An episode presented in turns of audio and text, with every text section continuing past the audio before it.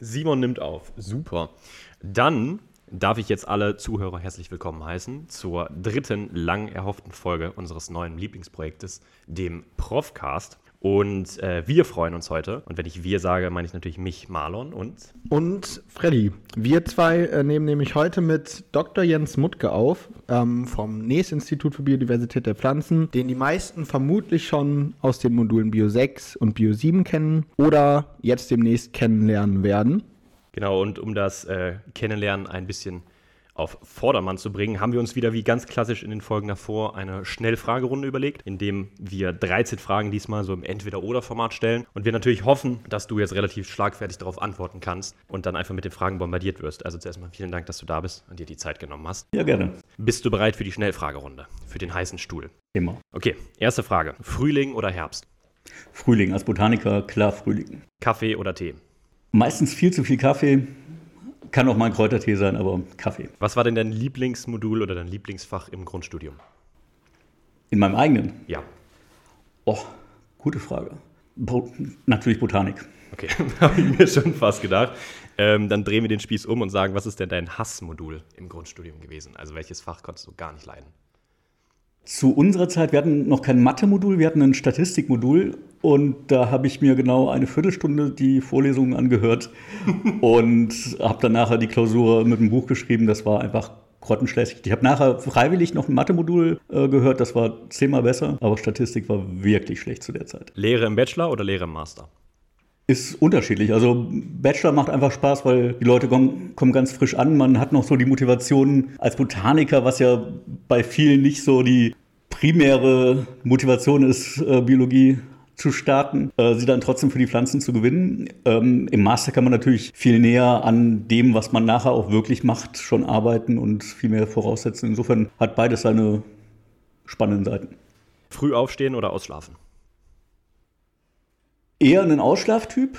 Aber seit ähm, unser erster Sohn uns sehr, immer sehr, sehr früh geweckt hat, habe ich es auch ähm, gelernt zu genießen, wenn man dann wirklich noch auch am Wochenende was von dem Tag hat und nicht irgendwie schon wieder auf die nächste Party gehen kann.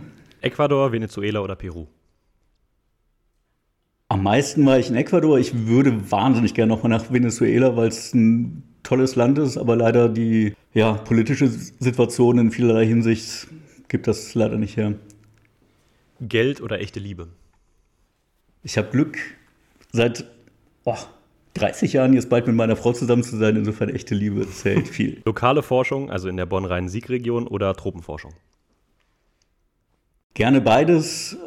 Ich komme ja ursprünglich mehr so aus dem Tropenbereich. Ähm, hat natürlich jetzt auf einer Stelle wie meiner, ich äh, bin ja viel über die Jahre einfach in der Lehre eingespannt gewesen gleichzeitig natürlich auch Familienvater, wo dann die Möglichkeiten, mal eben drei Monate sich äh, zu verdünnisieren, eingeschränkt sind. Insofern, da ist äh, lokal ähm, besser und auch auf der anderen Seite bietet es natürlich mehr Möglichkeiten, jetzt äh, für Abschlussarbeiten anzubieten. Hm. Unsere Lieblingsfrage: drüsiges Springkraut oder Riesenbärenklau?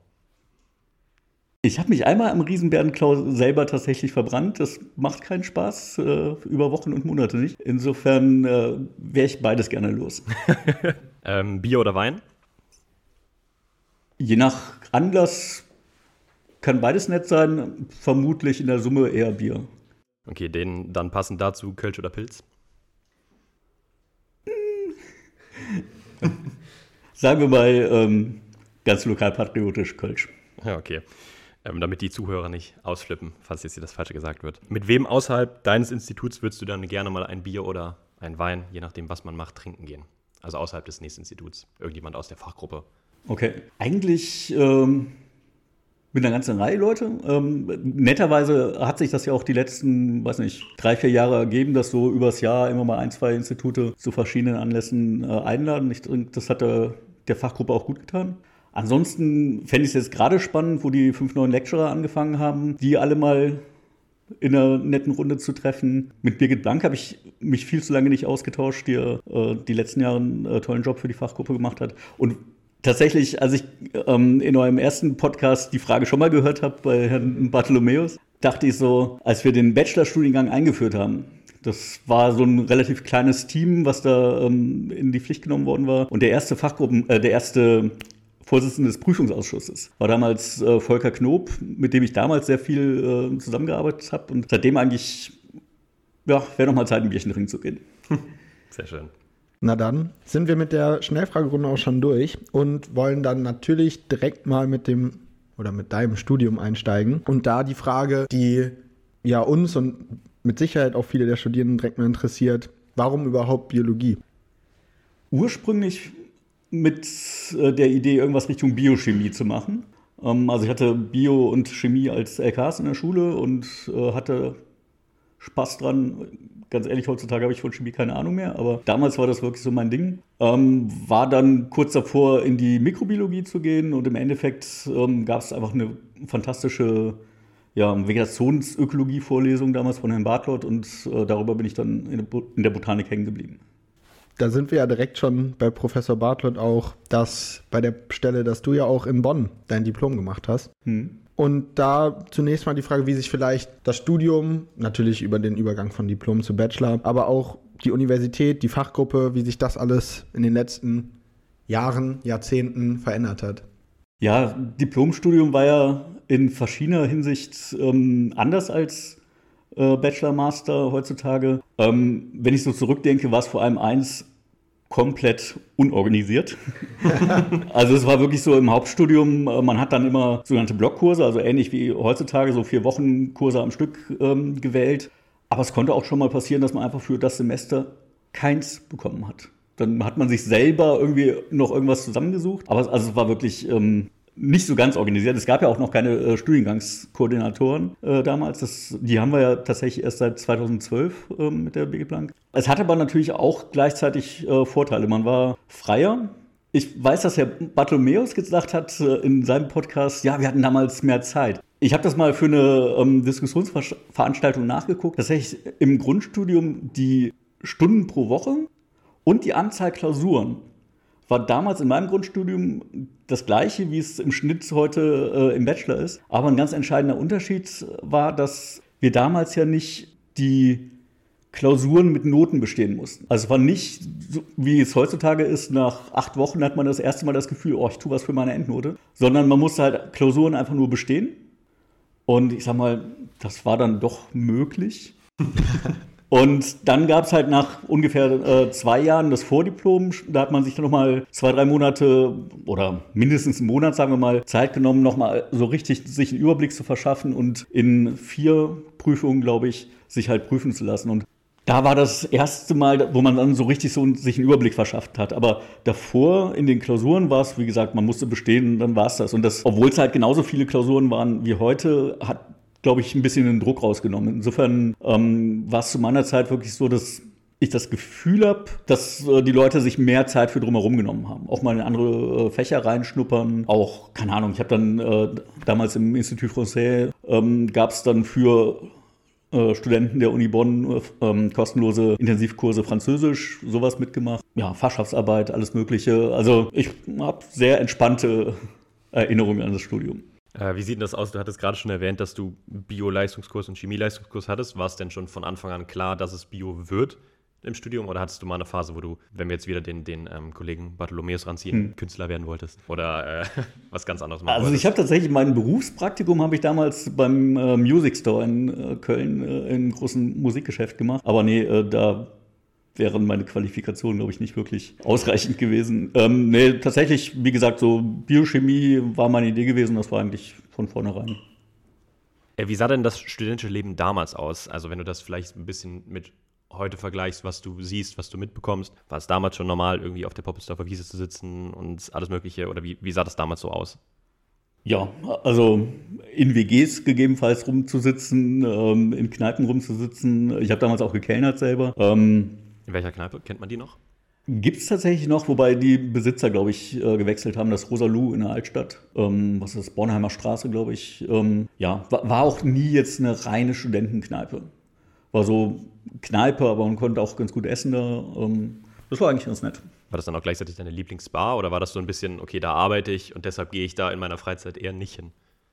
So krass war es nicht, aber man, ich sag mal, früher gab es zum Beispiel äh, für die Biologen als Hauptanlaufpunkt das Spleen äh, direkt hier am Botanischen Garten. Da war man mal oder ja, eigentlich alle möglichen Läden. kann es gar nicht mehr genau sagen.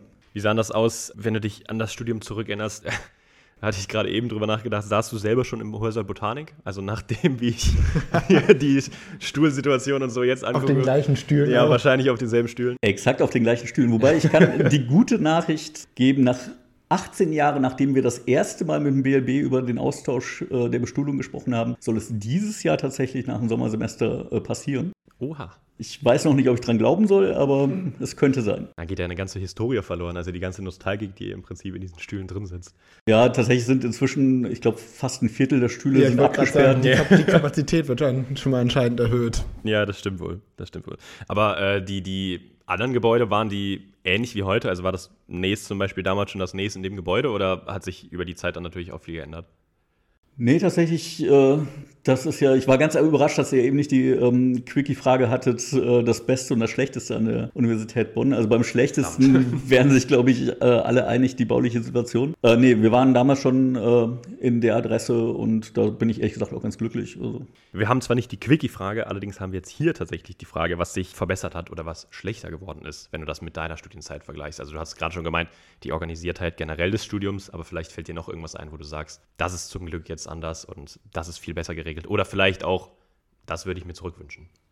Wie gesagt, zurückwünschen würde ich mir manchmal äh, für die Studierenden so ein bisschen den psychologischen Faktor, der ja einfach auch mal sich Freiheit nehmen, mal ähm, irgendwas anderes zu machen und nicht immer nur an die nächste Klausur zu denken. Was besser geworden ist, wie gesagt, ist definitiv die Organisation, weil einfach auch ins Drumherum, also es gibt eben erst seit zehn Jahren die äh, Studiengangsmanager, zumindest jetzt in der Biologie, äh, ist viel jetzt, wenn man auch so an äh, Doktoranden zum Beispiel denkt, ähm, reingesteckt worden in äh, Weiterqualifizierungsprogramme, wo die Leute Kurse machen können, die jetzt über ihr eigenes Fach hinausgehen, sondern von Projektmanagement über Rhetorik, über Sprachen über, weiß ich nicht. Da ist also viel passiert und das beinhaltet eben auch, dass äh, auch für junge Forscher, die jetzt äh, als Postdoc eben sich für eine Professur qualifizieren wollen, Kurse angeboten werden zu Hochschuldidaktik zum Beispiel. Ähm, also heutzutage braucht man sich eigentlich auf keine Professur mehr zu bewerben, zumindest in den Kommissionen, wo ich drin gesessen habe, wo man nicht irgendwas in die Richtung vorweisen kann. Und das war damals schon deutlich anders. Also als ich meine ersten Lehrveranstaltungen äh, gemacht habe, kam halt mein eigener Vorgänger zu mir und sagte,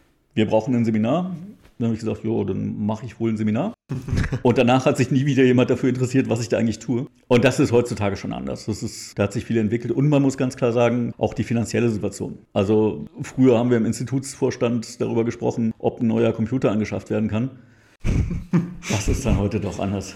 Ja, das hat dann schon seine Vorzüge. Du hattest es eben kurz angeschnitten, als du über deine äh mehr Freizeit geredet hast, dass du auch in der Fachschaft warst oder für alle Zuhörer, mhm. die es nicht wussten, du warst tatsächlich hier auch in der Fachschaft in Bonn aktiv. Vielleicht kannst du da ein bisschen drüber erzählen. Also, wie war das früher, wenn du es jetzt mit dem vergleichst, was du von außen siehst? Wie groß war die Fachschaft damals? Was für andere Veranstaltungen oder vielleicht auch gleiche Veranstaltungen habt ihr gemacht? Also das Bio-Sommerfest gab es schon immer. Ja. Zumindest solange ich denke.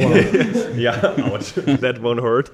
Nee, ich glaube, dass, dass da wirklich sehr viel äh, ähnlich ist. Also ich könnte gar nicht sagen, es ist ja immer die Unterscheidung, wie viele Leute sind offiziell in irgendwelche Ämter gewählt. Das war, ich weiß nicht, wie es heute ist, aber damals äh, richtete sich danach, äh, wer kriegt BAföG und kriegt darüber dann ein Semester mehr, wenn er das vorweisen kann. Und wer, klar, wer sitzt dann in der Fachgruppensitzung äh, zum Beispiel dabei. Ähm, das war dann die Kerngruppe, keine Ahnung, wie viel das waren. Und dann gab es halt so die Blase drumherum, 15, 20 Leute, auch wechselnd aber das war auch nett. Also ich habe tatsächlich eben auf der Fahrt hier rüber drüber nachgedacht. Ich kenne mindestens drei Paare, die in der Fachschaft zusammengekommen sind und auch bis heute noch zusammen sind. Insofern. Wart ihr dann auch schon hier im IZMB oder wo war dann nee, euer, hattet ihr überhaupt ein Büro? Oder wie wir hatten ein Büro ähm, tatsächlich bei uns im nächsten Institut. Ach echt? Okay. Da ist heute ein äh, Mikroskopierraum neben den Toiletten. Wenn man unten ah, im Erdgeschoss ja, äh, rechts da war geht. Da das Fachschaftsbüro. Da war das Fachschaftsbüro. Ha, ja, kein Wunder, dass das so schlecht ausgestattet ist, das Labor. Ähm. Spaß. Ja, du hattest gerade schon erwähnt, Sommerfest gibt es jetzt ja aktuell nicht mehr. Das also mhm. ne, kommt dann ja vielleicht bald. Aber habt ihr dann auch Grillabende gemacht oder wie sah das aus? Was hattet ihr so fürs Entertainment der Studierenden so auf die Beine gestellt? Jetzt überforderst du mein Gedächtnis. ähm, ja, so Einzelaktionen gab es alles Mögliche. Ähm, Grillabende gab es, aber jetzt nicht irgendwie in einer sagen festes Format oder sowas. Ansonsten kann ich mich daran erinnern, wir hatten halt verschiedene Arbeitskreise. Zum Beispiel, es gibt ja heutzutage den Masterstudiengang äh, NALA, Naturschutz und Landschaftsökologie. Und das geht so ein bisschen auf eine Initiative zurück, Ökum. Ökologie und Umwelt. Das gab es früher als Studienschwerpunkt in verschiedenen Studiengängen, bei den Geografen, bei den Biologen, ich glaube auch bei den Landwirten. Und ähm, das war zum Beispiel eine Initiative von den äh, Fachschaftlern aus. Also da war ich selber nicht zentral mit äh, beteiligt, da war tatsächlich meine Frau mehr äh, mit dabei. Aber das war eine Initiative, die von den Fachschaften ausging, wo sich dann eben Geografen, Biologen zusammengetan haben so Geschichten. Dann einfach nur eine Frage, die wahrscheinlich keinen Zuhörer interessiert, aber einfach uns als Fachschaft. Gab es damals schon das Logo? Weil ich habe irgendwann mal gehört, dass Professor Quandt war, glaube ich, auch in der Fachschaft und dass der das mit seinen Freunden designt hat oder irgendwie sowas. Können wir jetzt hier Fact-Checks machen? Kannst du dich noch erinnern, ob es das Logo schon damals gab? Ziemlich sicher, also zu meiner Zeit glaube ich das Logo noch nicht, aber ich kann leider nicht mit Hintergrundinfos. Okay, nee, das war, das war ja auch einfach nur dann so. Dann ist äh, das auch vielleicht ein Urban Legend, weil. Maybe. Vielleicht. Es müsste ja theoretisch schon da gewesen sein dann. Erfahren wir dann vielleicht, wenn wir Professor Quandt ranholen und dann die, die, genau. die, die Mythen aufdecken. ja, gut, dann entfernen wir uns jetzt langsam vom Diplom, vom Grundstudium und hin zu der Zeit danach. Da bin ich ehrlich gesagt nicht ganz schlau geworden aus deinem Lebenslauf. Wie war das denn? Was hast du nach dem Diplom gemacht? Also du hast ja offensichtlich früher oder später deine Doktorarbeit angefangen, aber du hattest auch geschrieben, dass du zeitlang Assistant at the German Secretary of Diversitas war. War das, wie war da so der zeitliche Ablauf? Also hast du das direkt nach deinem Diplom gemacht oder wie war das so? Tatsächlich war es nach meinem Diplom so, dass eigentlich ähm, ich mich mit Herrn Bartholz relativ schnell darauf geeinigt hatte, dass ich Doktorarbeit im Haus äh, machen würde. Ging also Richtung äh, globale Verteilung biologischer Vielfalt, ähm, Analysen zu machen. Es gab aber noch keine Finanzierung dafür. Und dann hatte ich zwischendurch so eine wissenschaftliche Hilfskraftstelle. Dann war es so, äh, Herr Bartlott war auch in der oder ist noch in der Akademie der Wissenschaften äh, und Literatur zu Mainz. Und dann hat er mir darüber einen Werkvertrag für eine Auswertung äh, von der Datenbank einer botanischen verschafft. Dann hatte ich mal eine, einen Monat eine Vertretung von einer anderen Stelle. Das ging so hin und her. Und äh, zu der Zeit, Anfang der 90er, Ende der 80er, Anfang der 90er, sind global so verschiedene Umweltforschungsprogramme gestartet worden. Unter anderem eben Diversitas, ähm, was international, glaube ich, 1991 gegründet worden ist. Und die Deutsche Forschungsgemeinschaft hatte dann Mitte der 90er das Nationalkomitee für Global Change Forschung gestartet. Und in dieses Nationalkomitee gehörten, wie auch auf der internationalen Bühne, vier verschiedene Programme. Da war einmal das Weltklimaforschungsprogramm, ähm, WCRP, dann das internationale Geosphären-Biosphären-Programm, dann ein Human Dimensions, irgendwas mit sozial-humane Dimensionen Programm und dann eben Diversitas. Und ähm, ja, Herr Bartlott war dann eben zum ersten Vorsitzenden oder Vertreter für Diversitas Deutschland sozusagen in diesem Nationalkomitee berufen worden und hatte dann eine kleine Anschubfinanzierung von der DFG, von der Deutschen Forschungsgemeinschaft bekommen, da eben was aufzubauen. Und dementsprechend war dieses Sekretariat war bei uns im Institut. Und ich habe mir dann mit einem äh, Mitbewohner, der auch noch in der Forschung ist, in Neuseeland äh, eben eine Stelle geteilt, mal für ein halbes Jahr oder dreiviertel Jahr wo wir probiert haben, so eine gewisse Vernetzung aufzubauen, zusammenzutragen. Was gibt es denn eigentlich an Forschung? Dann sind mal so ein paar Workshops äh, organisiert worden, die Leute zusammenzubringen. Und äh, ja, also insofern, ich war nach wie vor im Institut, aber es war so ein bisschen über oder abseits der eigenen ähm, Doktorarbeit äh, eine Arbeit, die man gemacht hat. Was aber toll war, weil man ähm, so unter Vernetzungsaspekten einfach unheimlich viele Leute kennengelernt hat und äh, Kontakte geknüpft hat. Kannst du vielleicht ganz kurz einfach erklären, was Diversitas genau ist? Also Du hattest es gerade schon erwähnt, so ein bisschen, aber vielleicht da noch ein bisschen in die Tiefe gehen.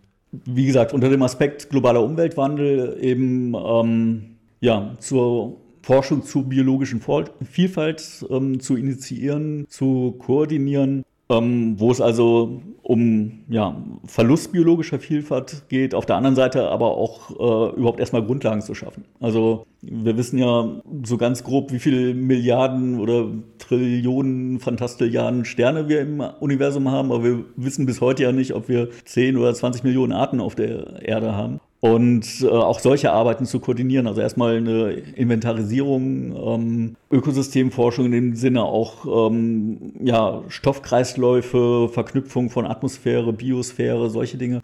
Tatsächlich muss man sagen, war Diversitas eigentlich so unter den vier großen Global Change Forschungsprogrammen das, was sich am schwersten mit dem Staat getan hat. Ähm, nachher sind die alle in dem sogenannten Future Earth aufgegangen. Und in den letzten Jahren haben sich dann auch äh, andere Initiativen, hier in Bonn ist ja zum Beispiel die, wie heißt die, Intergovernmental Platform on Biodiversity and Ecosystem Services, IPBES, als ja, im weitesten Sinne UN-Einrichtung gegründet worden. Da äh, sind eigentlich jetzt seit 2012, seit es IPBES gibt, sind eigentlich die Sachen wirklich mal organisiert angegangen worden, die in den 90er Jahren verschiedene Initiativen versucht haben, ja, was auf die Beine zu stellen. Das hat sich aber als relativ schwierig dargestellt. Du hast es jetzt im Prinzip auch schon eben angesprochen oder angeschnitten. Du hast dann früher oder später in deiner Doktorarbeit mit dem Thema räumliche Muster biologischer Vielfalt, die Gefäßpflanzenflora Amerika im globalen Kontext geschrieben, gearbeitet. Wie bist du da auf das Thema gekommen? War das ein bisschen Eigeninitiative, weil du gesagt hast, das interessiert mich besonders, in Amerika finde ich es interessant? Oder war das, dass Professor Bartlaut gesagt hat, hey, das könnte ein Thema sein und du hast es einfach genommen? Startpunkt war tatsächlich, dass er eine gute Idee gehabt hatte. Er hatte ähm, 1996 ähm, eine erste ja, Weltkarte der Pflanzenvielfalt äh, publiziert, die im Prinzip aus einer recht umfangreichen Diplomarbeit ähm, von der damaligen Studentin hervorgegangen ist, in Zusammenarbeit äh, mit einem Kollegen aus der Geografie. Die war tatsächlich ganz gut eingeschlagen, war aber, muss man ehrlich sagen, methodisch noch sehr basal. Da haben wir dann ja relativ schnell ein Team aufgebaut. Also ich habe dann quasi als Diplomant dieses Forschungsprojekt mit Herrn Bartlow zusammen koordiniert und da was aufgebaut. Wir waren nachher so zwischenzeitlich zwischen 10 und 15 Leuten, um eben diese globalen Analysen erstmal die Daten zusammenzutragen, die Daten zu analysieren, auch dann in Kontext zu setzen. Wir hatten dann zwischendurch äh, Gelder vom äh, WWF beispielsweise. Ähm, es gibt vom äh, World Wildlife Fund so einen Datensatz, die globalen Ökoregionen, wo also die Welt in 867 Regionen aufgeteilt ist, die irgendwie jeweils eine eigene biogeografische Einheit sind und die für den WWF so als Planungseinheiten dienen. Und der WWF hat uns dann gebeten, okay, ähm, die paar Wirbeltiere, die es so gibt, haben wir die Daten, aber gibt, tragt uns doch mal die Daten zusammen, wie viele Pflanzen kommen eigentlich in jeder dieser Ökoregionen vor. Solche Geschichten, also das Ganze dann eben auch so ein bisschen für den Naturschutz handhabbar zu machen. Ja, also da, das war so der Startpunkt, diese Weltkarte der ähm, Artenvielfalt und da dann ein Forschungsprogramm draus zu entwickeln. Und da ich halt meine Diplomarbeit in Südamerika gemacht hatte und vorher auch schon zweimal in Südamerika gewesen war, mich die Pflanzenvielfalt da am meisten fasziniert hat, war dann so die Absprache, okay, ich koordiniere das Ganze und meine Doktorarbeit ist dann quasi der Südamerika oder Gesamtamerika Teil der Weltkarte plus ein paar zusätzliche Analysen. Ich habe mich mit Biogeografie von äh, Regenwäldern in Lateinamerika beschäftigt. Äh, wir haben nachher zum Beispiel auch einen Verbreitungsatlas von Kakteen ähm, erstellt. Das war jetzt im Endergebnis lange nach der Doktorarbeit, aber hat auch schon seine Wurzeln in der Zeit.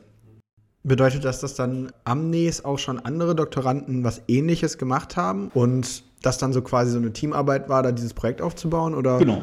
Also ich hatte einen ähm, Kollegen, der mehr oder weniger gleichzeitig mit mir angefangen hat, der sich mit glo globalen Mustern von Endemismus zum Beispiel beschäftigt hat. Also wo kommen besonders kleinräumig verbreitete Arten vor, die für den Naturschutz äh, natürlich eine Rolle spielen. Ich sag mal, wenn ich ein Gänseblümchen, was auf, gefühlt auf der ganzen Nordhemisphäre vorkommt, äh, irgendwo ausrupfe, dann ist es für das einzelne Gänseblümchen traurig, aber für das Gänseblümchen an und für sich ziemlich egal. Wenn ich das aber mit Kunkeljeller Subsukkulente auf äh, Teneriffa mache, wo die Gesamtpopulation, naja, so vielleicht dreimal so groß wie dieser Raum ist, dann habe ich schnell ein Problem. Insofern sind diese kleinräumig verbreiteten Arten in den Mitten eben für Naturschutzplanungen sehr wichtig. Das war äh, seine Arbeit. Dann hatten wir in dem ganzen Umfeld gab es ein größeres Verbundprojekt vom Bundesforschungsministerium, BMBF, Biota Afrika, wo ja ich glaube, so 20 deutsche und ähnlich viele afrikanische Arbeitsgruppen äh, zusammen an der biologischen Vielfalt verschiedener Regionen Afrikas gearbeitet haben. Und da hatten wir dann eben den Part sozusagen kontinentweit eben auch wieder ähm, ja, Muster biologischer Vielfalt zu kartieren. Da hatten wir dann ach, über die Jahre, ich glaube, fünf oder sechs Doktorarbeiten, auch mit Kollegen eben aus Westafrika, äh, die da Doktorarbeit gemacht haben. Ja, es war,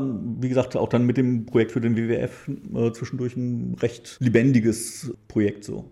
Wie sah denn dann konkret die Feldforschung wirklich in deiner Doktorarbeit oder in deiner Diplomarbeit? Du hattest es gerade auch erwähnt, dass du da auch schon in Amerika warst. Wie sah es dann wirklich aus? Also fliegt man in das Land und fängt dann, blöd gesagt, an, einfach Pflanzen zu zählen? Oder wie funktioniert das konkret? Tatsächlich, meine Doktorarbeit ist quasi Schreibtisch-computerbasiert. Ach, okay. Also es ging wirklich darum, existierende Daten ähm, zusammenzutragen, auszuwerten.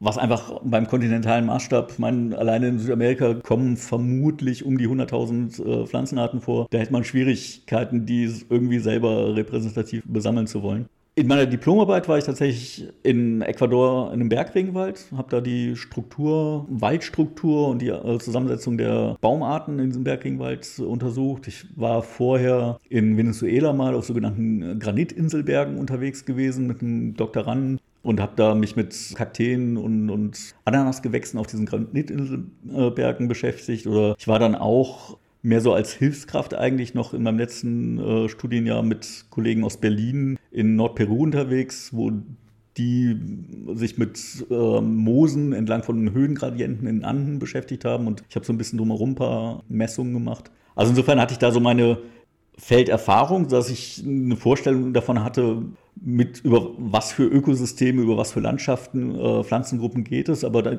in der Doktorarbeit selber ging es dann wirklich darum, Datenbanken aufbauen, Literatur auswerten. Wir haben dann, was wir damals noch nicht hatten, überhaupt mal äh, geografische Informationssysteme bei uns am Haus äh, etabliert. Das war damals noch der heiße Scheiß. Und ja, insofern, wenn Reisen war es äh, in Zeiten der Doktorarbeit eher halt, um zu Kollegen zu reisen, um sich irgendwie zu vernetzen oder auf Tagungen. Aber das bedeutet ja, dass du dann während der Zeit, als, als du dein Diplom gemacht hast, schon relativ viel rumgekommen bist. War das früher was, also jetzt ist, glaube ich, eine Bachelorarbeit anzufangen, da dann schon irgendwas im Regenwald zu erforschen, wahrscheinlich geht wahrscheinlich hier und da, aber dann warst du ja schon mehrfach, bevor du das Diplom überhaupt gemacht hast, in Südamerika unterwegs. War das was, wo du einfach zufällig an die Möglichkeit gekommen bist oder?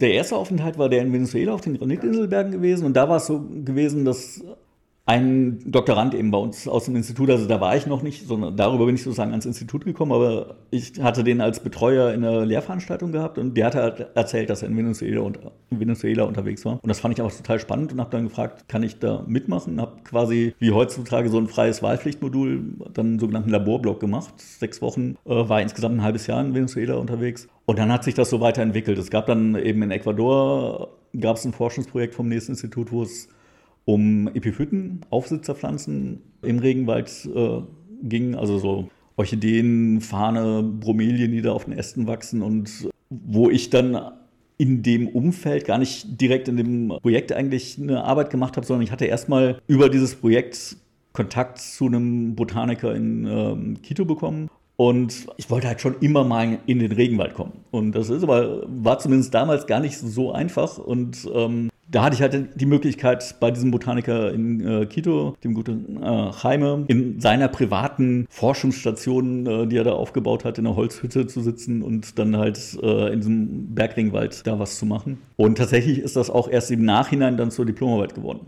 stellte sich dann halt für das ähm, Epiphyten-Projekt raus, hm, eigentlich ist es ganz cool, wenn wir was über die Pflanzen auf den Bäumen erzählen, wenn wir auch was über die Bäume erzählen können. Und dann haben wir uns eben darauf geeinigt, dass ich das, was ich da in dem Praktikum angefangen habe, noch ein bisschen ausbaue und dann zur Diplomarbeit mache. Wenn du dann natürlich in den Tropen warst, kann man natürlich nicht mit der hiesigen ähm, Flora vergleichen. Wenn du da so an eine Pflanze oder an eine Pflanzenart oder sowas denkst, die dich extrem fasziniert hat, weil sie vielleicht besonders anders war, besonders schön oder eine besondere ökologische Funktion oder sowas hatte, fällt dir da irgendwie spontan was ein? Viele. nee, das ist, äh, ist ja das Schöne, also wenn man sich einmal ein bisschen auf Pflanzen einlässt, man kann eigentlich zu jeder dieser Pflanzen irgendeine faszinierende Story ausgraben wie gesagt, also meine erste Pflanze, mit der ich ernsthaft da gearbeitet habe, war ein Kaktus, Melokaktus, äh, Melonenkaktus sozusagen. Und da fand ich ganz faszinierend, dass dieser relativ kleine Kaktus unten am Boden von ähm, Kolibris bestäubt wurde. Und es ist super nervig, von diesen blöden Kolibris an diesem blöden Kaktus vernünftige Fotos zu bekommen. Weil die kommen da immer angeflogen sind eine Sekunde da und bevor man überhaupt abgedrückt hat, sind sie wieder weg. Und dann muss man so vier, fünf Minuten warten. Die drehen dann so ihre Runde an ihren Stammpflanzen vorbei und irgendwann kommen sie wieder hin. Und wenn man dann gerade nicht aufgepasst hat, dann ist er schon wieder weg. Und dann sitzt man also eine Stunde vor diesem Kaktus, bis man mal vernünftige Fotos hat. Und damals waren es ja keine Digitalkameras. Da hat man nicht einfach zehnmal draufgehalten oder 20 Mal draufgehalten und nachher wieder gelöscht, sondern man hatte Filme. Auf jedem Film waren 36 Fotos und das war echt teuer, so für einen Studenten, ähm, diese Filme zu kaufen, die Filme zu entwickeln, etc. pp. Insofern war man da ein bisschen sparsamer und ähm, das, ich kann mich gut erinnern, wie ich vor diesem blöden Kaktus saß und ein vernünftiges Kolibri-Foto. Aber das Foto hast du im Endeffekt dann bekommen? Oder bist du äh, frustriert nach Hause gegangen dann wieder, ohne Foto? Also ich habe schon schönere Fotos von Kolibris gesehen als meine, aber es war okay. Aber bedeutet das dann auch, dass, also in deinen Vorlesungen hast du ja auch oft Bilder auch von Urwaldaufnahmen, nenne ich sie mal drin, wo auch dabei steht, dass das deine Fotos sind. Hm. Sind die alle aus der Zeit oder sind Nee. das von Reisen danach auch? Äh, Reisen danach. Also, wie gesagt, wir hatten äh, dieses Biota Afrika-Projekt, was insgesamt über zehn Jahre lief, wo ich in der ersten Projektphase die Stelle als Projektkoordinator bei uns im Institut hatte. Und da hatten wir eben auch äh, regelmäßig dann ähm, gemeinsame, teilweise einfach Veranstaltungen, Projekttreffen, teilweise auch Forschungsreisen in Westafrika. Ähm, dann war ich mal für einen Workshop vom WWF nach Zentralafrika eingeladen gewesen, wo man dann eben auch guckt, dass man mal ein bisschen rauskommt. Es sind immer so einzelne Geschichten, die sich äh, ergeben. Ähm, wir waren mal vor zehn Jahren an einem Verbund äh, mit der Uni in Brunei auf, de, auf Borneo in Südostasien beteiligt. Und dann gab es eine Summer School, wo wir, wo sozusagen jede der Unis, eine aus USA, England, Australien, Malaysia, ich glaube außer Afrikanern war alle Kontinente vertreten, äh, jeweils mit einem Dozenten und zwei, drei Studierenden, dann äh, sich auf äh, Borneo getroffen haben und da ähm, zehn Tage eine Summer School hatten. Da waren wir dann eben auch in Mangroven, im Regenwald ähm, unterwegs. Ja, bei solchen Gelegenheiten ergibt sich das dann. Wie hat man da diese drei Studenten ausgesucht, Und wie haben wir die Chance, einer von diesen drei Studenten zu werden? wenn da wieder eine Summer School ist? Also der eine machte gerade genau in dem Moment äh, seine Diplomarbeit bei mir im Projekt. Äh, Das andere war eigentlich schon eine Doktorandin, die schon häufiger in Südostasien mehr so hobbymäßig, äh, weil sie mit äh, fleischfressenden Pflanzen gerne arbeiten wollte, auch gewesen war und die gerne in Brunei ein Forschungsprojekt gemacht hätte. Und dann haben wir gesagt, okay, du bist nicht mehr wirklich jetzt Student im Sinne vorm Diplom oder Master, aber Doktorand geht noch. Und äh, dann war so ein bisschen die Hoffnung, sie da mit dem Forschungsprojekt äh, zu etablieren. Hat leider nicht geklappt, aber war trotzdem ein spannender Aufenthalt. Vielleicht noch kurz, wo wir gerade schon dabei sind, dass das ja doch einige Länder dann sind. Hast du ein Lieblingsland, was die Forschung angeht und vielleicht auch, in was du am liebsten nochmal unbedingt hinkommen willst? Also wie gesagt, es wäre toll, nach Venezuela nochmal zu kommen. Insgesamt merke ich, wenn ich dann nochmal in Lateinamerika bin, dass Lateinamerika mir sehr liegt, auch wenn die Länder un sehr unterschiedlich sind. Also ich weiß noch, wie ich damals eben für das Praktikum nach Ecuador gekommen bin und dachte so von Venezuela aus, okay, hier kann jeder Salsa tanzen. War dann zumindest in an in Quito nicht so. Aber ja, also Ecuador habe ich sicherlich die, die engsten äh, oder die häufigsten äh, Kontakte zu. Kolumbien war ich nur einmal kurz, äh, fände ich super spannend. Also ist aus biologischer Sicht, Kolumbien ist so eins der Highlights der biologischen Vielfalt.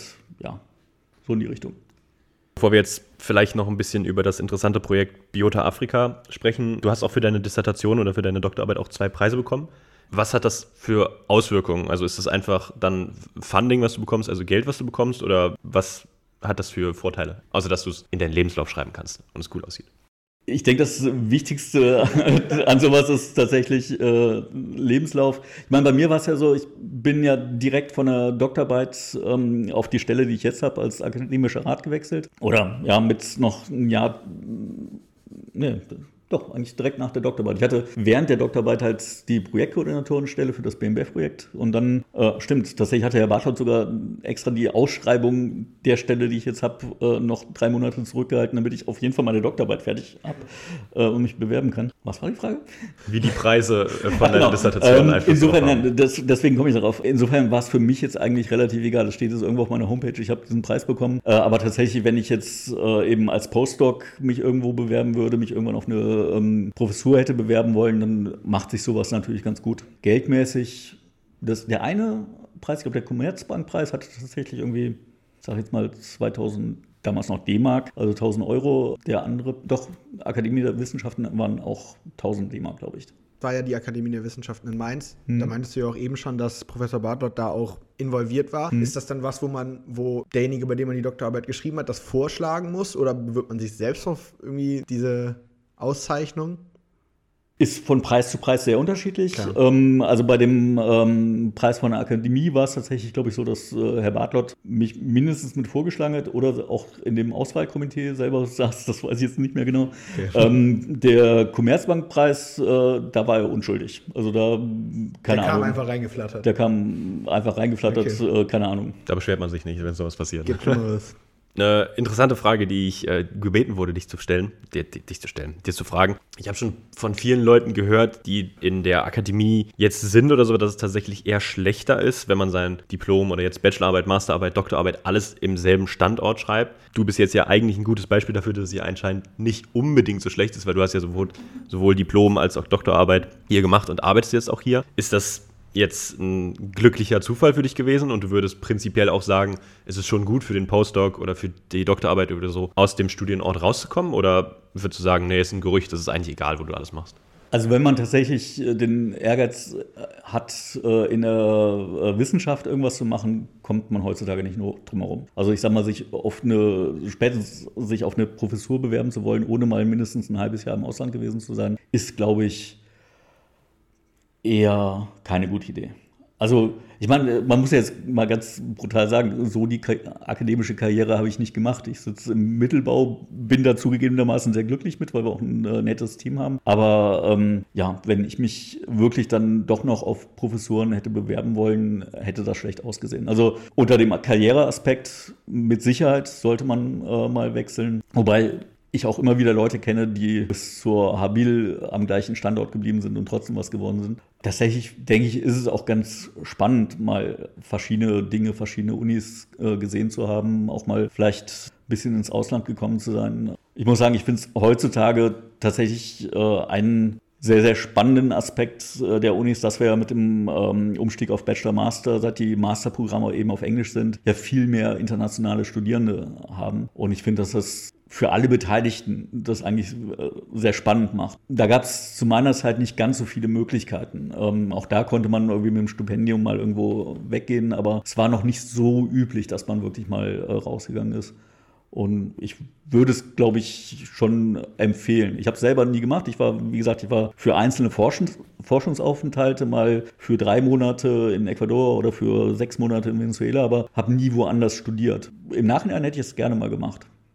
Okay. Wir hatten es eben kurz angeschnitten. Biota Africa, wenn ich es richtig verstanden habe, ist ja ein Unterprojekt von Biomaps diesem großen Projekt? Oder vielleicht kannst du es einfach nochmal erklären, weil ich, ich habe versucht, ein bisschen zu recherchieren im Internet, aber die Internetseiten waren jetzt vielleicht auch nicht mehr die modernsten. Äh, also vielleicht kannst du einfach ein bisschen erklären, was Biota Africa oder Biomaps im Endeffekt ist, was ja. ihr da macht. Und also Biomaps war einfach der Name, den wir uns eben im nächsten Institut ähm, für diese Arbeiten an, ich sag mal, kontinentalen bis globalen Diversitätsmustern gegeben haben. Aber sozusagen wirklich nur diese Bonner Geschichte. Und äh, Biota Africa war, wie gesagt, ein größerer Forschungsverbund, der vor allem vom Bundesforschungsministerium äh, finanziert wurde, wo ja, wir auch nur ein Teilprojekt waren. Also wir waren Biota W03, wenn ich mich recht erinnere. Und es gab ähm, Biota Westafrika mit Kollegen aus der Elfenbeinküste, Burkina Faso, Ghana und dann, ich würde mal schätzen, sieben, acht deutschen Universitäten. Dann gab es Biota Südafrika, Biota Ostafrika. Also das war ein richtig großer Verbund. Ich schätze mal so in Hochzeiten vermutlich Deutschland, Afrika zusammen bestimmt 200 Leute, die da irgendwie involviert waren. Und da waren wir auch nur ein kleines Teilprojekt, wobei wir schon auch bei der Initialisierung äh, des ganzen Verbundes, also bei der Planung und Beantragung dieses Verbundes ähm, damals recht intensiv dabei waren, aber nachher waren wir auch nur ein Teilprojekt. Tatsächlich ist das so ein bisschen aufgegangen. Es gab mehrere Projektphasen über, ja, ich glaube, zehn Jahre. Und heutzutage gibt es noch äh, am Zentrum für Entwicklungsforschung, am CEF, was da in der Nähe vom Kunstmuseum äh, sitzt, äh, gibt es noch äh, ein Projekt, ähm, was gar nicht mehr jetzt Forschung von Deutschland aus großartig fördert, sondern ähm, Forschungszentrum in afrikanischen äh, Ländern aufbaut und Forschungskapazität aufbaut. Da sitzt tatsächlich auch noch ein ehemaliger Doktorand bei uns aus dem Projekt, der jetzt dieses äh, Projekt, dessen Name mir gerade nicht einfällt, äh, koordiniert. Ja, also da laufen nach wie vor Dinge im CEF, aber nicht mehr bei uns. Das bedeutet, das ging aber dann auch von Deutschland quasi aus, dieses Projekt? Oder ja. Weil, also es war jetzt nicht so, dass dann irgendwie restliche europäische Länder oder so, sondern es war Deutschland mit afrikanischen Partnern, die das dann. Genau, also natürlich gab es parallel ähm, auch andere Projekte, mit denen man dann zusammengearbeitet hat. Ähm, also jetzt für unser Teilprojekt haben wir mit äh, Kollegen aus Genf, aus äh, Cambridge, aus äh, Kopenhagen, ähm, ja, verschiedenen anderen europäischen Ländern zusammengearbeitet. Aber jetzt Kern Biota Afrika war ein deutsch-afrikanisches Projekt. Und das Projekt hatte im Endeffekt als Ziel, sämtliche Biodiversität der Flora in Afrika zu kartieren, aufzunehmen? Und, oder was war so das nicht, konkrete Ziel? Nee, nicht, nicht nur ähm, Flora, es war wirklich, es waren ähm, Botaniker, Zoologen, ähm, äh, Ökologen, Bodenkundler, alles Mögliche dabei. Und es war ähm, eben auch, ich sag mal, Biolo biologische Vielfalt im globalen Umweltwandel. Ähm, und ja, unter angewandten Aspekten auch, inwieweit äh, betrifft das dann eben auch die äh, Lebenssituation der Leute vor Ort, inwieweit ähm, ist ein Schutz biologischer Vielfalt mit Verbesserung der Lebenssituation äh, in Einklang zu bringen. Also insofern schon wesentlich breiter angelegt. Und einmal kurz zur Einordnung, in welchem Rahmen, also wann war das? Gestartet ist das 2000 oder 2001. Ich selber war dann bis 2003, bis kurz äh, vor Ende der ersten Projektphase, äh, hatte ich dann selber die Stelle dran, bevor ich dann auf die, meine jetzige Stelle gewechselt bin. Und dann gab es noch zwei weitere ähm, Projektphasen, jeweils von drei Jahren, sodass es irgendwie bis 2009, 2010 irgendwie sowas gelaufen ist. Und wird es denn jetzt aktuell noch weitergemacht? Du hattest gerade gesagt, es wird am CEF noch so ein bisschen geforscht. Gibt es dann auch die Pläne, das auf die anderen Kontinente auszuweiten? Oder ist das zuerst mal nur Afrika isoliert? Ähm, da sind äh, viele andere Sachen daraus hervorgegangen. Ähm, also muss ich gestehen, weil Afrika jetzt äh, seitdem nicht mehr so mein persönlicher Schwerpunkt ist, dass ich nicht den Überblick habe. Aber es ist zum Beispiel so, dass damals schon auch heute die Uni Frankfurt und Senckenberg Museum äh, sehr zentrale Rolle für die Forschung in äh, Westafrika vor allem gespielt hat. Die machen da heutzutage noch ganz viele Sachen, ich weiß aber nicht genau in welchem Rahmen. Biota Südafrika wurde damals von Kollegen aus Hamburg koordiniert, die da auch nach wie vor Sachen machen. Würzburg war auch in Westafrika von Seiten der Zoologen äh, involviert. Die haben da auch heutzutage noch eine Forschungsstation. Aber in welche Aufhängung das jetzt läuft, wie gesagt, ich tendiere mehr so zu Lateinamerika. Du hattest es eben bei den Quickies schon kurz angesprochen, dass du jetzt ja durch familiäre Gründe oder so, oder wenn man dann auch auf deine aktuellen Publikationen oder Forschungsthemen guckst, ein bisschen mehr in die lokale Forschung gewechselt bist, aus der Tropenforschung raus, also hm. Bonn-Rhein-Sieg-Region. Hatte das noch mehrere Gründe neben dem äh, Fakt, dass du vielleicht nicht mehr so einfach mehrere Monate einfach mal nach Venezuela fahren kannst? Tatsächlich äh, ähm, der konkrete Anlass, dass wir dann ja diese Studie zum Beispiel ähm, über die biologische Vielfalt der Region Bonn-Rhein-Sieg gemacht haben, war, dass vor sag mal, sieben, acht Jahren die Idee aufkam, oder die Idee gab es schon länger, aber vor sieben, acht Jahren ein bisschen konkreter wurde und dann auch eine Finanzierung durchs äh, Bundesamt für Naturschutz bekommen hat, dass Bonn ja eigentlich für das ganze Thema Umwelt, globaler Umweltwandel ein super Standort ist. Wir haben die verschiedenen Ministerien hier, Umweltministerium sitzt hier, Landwirtschaftsministerium, die nachgeordneten Behörden wie Bundesanstalt für äh, Naturschutz, Bundes äh, wie heißt das, BLE, Bundesanstalt, ne, nicht Bundesanstalt, Bundes, was auch immer, für Landwirtschaft und Ernährung sitzt hier. Ähm, verschiedene UN-Sekretariate sitzen hier, das European Forest Institute sitzt hier, äh, Museum König und, und, und, und, und. Aber es gab nicht so richtig eine Vernetzung. Ähm, und ähm, dann wurde Dion gegründet, dessen Buchstaben ich jetzt zu keinen sinnvollen Satz zusammenfügen kann, wo es aber eben um biologische Vielfalt im Raum Bonn-Rhein-Sieg ging. Und ähm, ja, dann gab es eine Projektförderung von äh, drei Jahren, in die ich eigentlich nicht direkt involviert war, aber wo dann ein versprochenes Produkt war, eben eine Übersicht über biologische Vielfalt und Ökosystemfunktionen äh, in der Region äh, zu machen. Und da stellte sich halt äh, raus, dass da viel, ich sag mal, noch Daten zusammentragen, Datenauswertungsdinge äh, laufen mussten, die nicht von einem Projektkoordinator und äh, noch einem anderen Doktoranden, der von der Hochschule Bonn-Rhein-Sieg involviert war, gemacht werden konnte, sodass wir da ganz viel ähm, über Bachelorarbeiten, Masterarbeiten Daten zusammengetragen haben und das waren dann halt Arbeiten, die bei mir liefen und dann habe ich eben so nach und nach diese mehr wissenschaftliche äh, Seite äh, da übernommen und dann eben auch diesen Bericht zusammengestellt. Das ist dieses Heft, das du genau. mehrfach dann erwähnt hast. Ja. Man hat jetzt schon mitbekommen, dass du die Region Bonn-Rhein-Sieg sehr zu Herzen genommen hast oder sehr äh, attraktiv findest für diese Forschung. Hast du denn einen Lieblingsort in der Region, wo du sagen würdest, das ist extrem interessant für einen ökologischen Aspekt oder aus anderen Gründen sehr interessant? Vielleicht ein Geheimtipp. für das schöne Wetter, ne, genau, wenn es ja. jetzt Frühling wird, wo man vielleicht. Sommersemester. Sehr attraktiv finde ich natürlich einfach, äh, wenn man irgendwo im Siebengebirge auf einem der Gipfel steht und äh, so über die Köln-Bonner Bucht äh, guckt. Siebengebirge ist auch ein äh, tolles Gebiet.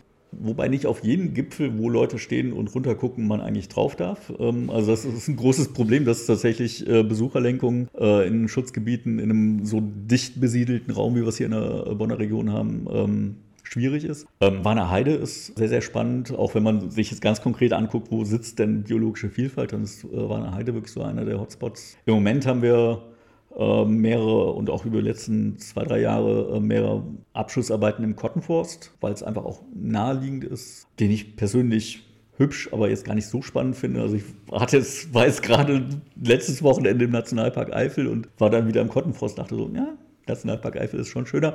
Aber im Kottenforst, dadurch, dass er eben nah bei Bonn ist, äh, gibt es eben viele historische Daten, wo man dann wieder sich anschauen kann, okay, wenn man jetzt die gleichen Sachen nochmal aufnimmt, äh, was hat sich denn geändert? Wo sich zeigt, dass zum Beispiel die Vielfalt von Pflanzen im Unterwuchs des Waldes in einigen Teilen deutlich zurückgegangen ist und jetzt rauszufinden, okay, woran liegt das denn? Ja, aber so rein unter, ich sag mal, mehr ästhetischen Aspekten würde ich dann doch den Siebengebirge den Vorzug geben. Das ist eine perfekte Überleitung, dass du gerade so ein bisschen über die Veränderungen in den Ökosystemen geredet hast, weil wenn man deine Vorlesung besucht hat oder so ein bisschen guckt, was du außerhalb der Vorlesung machst, merkt man, dass du relativ aktiv im Thema globaler Klima- und Umweltwandel bist. Du hast ja auch Vorträge in der Science, nee, Public Climate School. Public Climate School gehalten. Deshalb wollen wir jetzt gerne so ein bisschen darüber reden, weil es ja auch ein brandheißes Thema Wortspiel nicht intended, äh, ist tatsächlich, vielleicht kannst du die jetzt sehr komplexe Frage einfach grob ein bisschen zusammenfassen, wie sich dieser ganze globale Klima- und Umweltwandel jetzt in den letzten Jahren, Jahrzehnten so ein bisschen auf unsere Region ausgewirkt hat, ist natürlich eine sehr große Frage, wo man jetzt eine Doktorarbeit vermutlich drüber schreiben könnte, aber vielleicht kannst du es trotzdem versuchen, so ein bisschen äh, einzuordnen. Ja, also viele sind die Dinge, die hoffentlich inzwischen, glaube ich, Allgemeinplatz sind, dass wir mit mehr Wetterextremen ähm, zu kämpfen haben und haben werden. Sei es sowas wie die Flut äh, im Ahrtal, wobei man da klar sagen muss, die gab es 1910 auch schon mal, die gab es 1800 noch was schon mal, die gab es 1500 noch was schon mal. Aber ähm, Hitzewellen, also vor allem Hitze und Trockenheit, äh, wird uns zunehmend äh, begleiten. Also die Anzahl Hitzetage über 30 Grad, ähm, die heutzutage sozusagen komplett normal ist, äh, wäre in meiner Jugend hier für die Region schon absolutes Extrem gewesen. Und das wird zunehmen. Es wird, werden eben diese trockenen Sommer zunehmen. Dementsprechend haben wir das Absterben der Fichten, ähm, die das äh, halt nicht mitmachen, weil sie streng genommen auch hier in die Region nicht reingehören. Und das wird uns beschäftigen, genau wie ähm, dementsprechend auch Veränderungen äh, in Flüssen. Also Rheinpegel äh, wird damit zusammenhängen. Es waren jetzt gerade ja wieder in der Presse so die Meldungen, dass ähm, im ganzen Alpenraum es viel zu trocken ist, im Winter viel zu äh, wenig Schnee gefallen ist. Wir haben bei unseren ersten Projekten damals äh, Anfang der 2000er mit Kollegen vom Deutschen Zentrum für Luft- und Raumfahrt zusammengearbeitet. Und der Kollege hat damals äh, Modellierungen eben über Wasserstand, äh, Hydrologie des Rheins gemacht. Und er hat genau das vor 23 Jahren schon gesagt, dass eben die, diese Ausgleichenwirkung von irgendwelchen äh, Gletschern und Schneepolstern in den Alpen, wo das, sich das Wasser in Form von Schnee erstmal sammelt und dann gleichmäßig übers Jahr abgegeben wird, das wird verloren gehen. Dementsprechend werden wir absolute Niedrigwasserextreme, absolute äh, Hochwasserextreme bekommen. Das würde unvorhersagbarer. Und die Modelle sagen ganz klar, schon 2050, also in durchaus überschaubaren Zeiträumen, wird das Klima hier in der Bonner Bucht eigentlich eher so Pflaumeichenwäldern wie im Mittelmeergebiet, Zentralitalien, Nordspanien äh, entsprechen und nicht mehr Buchenwald, wie es so lehrbuchmäßig hierhin gehört. Ha. gut. Aber das ist ja, also wo du jetzt gerade meintest, dass das jetzt auf den Rheinpegel oder auf sowas bezogen schon prognostiziert wurde, aber das ist ja auch Teil dessen, was es heutzutage so frustrierend macht für gerade junge Menschen, was man jetzt ja auch in der Gesellschaft äh, deutlicher wahrnimmt, dass im Grunde genommen alles, was jetzt die Probleme des Klima- und Umweltwandels sind, eigentlich vor 20, 30 Jahren schon ziemlich genau so vorhergesagt worden ist und jetzt immer noch das äh, scheinbar noch nicht in allen Köpfen so angekommen ist. Gibt es da irgendwas, wo man, ja, wo du sagst, da muss jetzt sehr schnell am ehesten was dran gemacht werden, was jetzt vielleicht auch einbezieht, ja, Städte anders zu planen, weil das ist ja auch was, was ein großes Problem sein wird. Wasserversorgung, ähm, wo man jetzt letztes Jahr das erste Mal so wirklich mitbekommen hat, dass das auch in Deutschland ein Problem werden kann in einigen Regionen. Eben, du hast Dinge angesprochen, äh, Stadtplanung, Grün, äh, Frischluftschneisen, so dieses Stichwort Schwammstadt, also Möglichkeiten der Versicherung in der Stadt zu geben. Ja, äh, und ansonsten Treibhausgase reduzieren, Treibhausgase reduzieren, Treibhausgase reduzieren. Wenn man sich anschaut, ähm, denkt da an keine Partei mit C und S und U, aber wenn ich so an die Verkehrsminister der letzten Jahre denke, alle Sektoren, Landwirtschaft, Industrie etc., haben über die letzten 20 Jahre ihre Treibhausgasemissionen reduziert. Noch nicht so, wie wir müssten, aber sie haben reduziert. Verkehr ist der einzige Bereich, der seit 1990, ich glaube, ich habe jetzt die Zahlen nicht im Kopf, ich sage jetzt mal 165, was auch immer, was für eine Einheit, ist auf 164 zurückgegangen. Das ist es. Alle anderen sind um 20, 30 Prozent zurückgegangen. Und ähm, insofern an dem Verkehr müssen wir definitiv ran.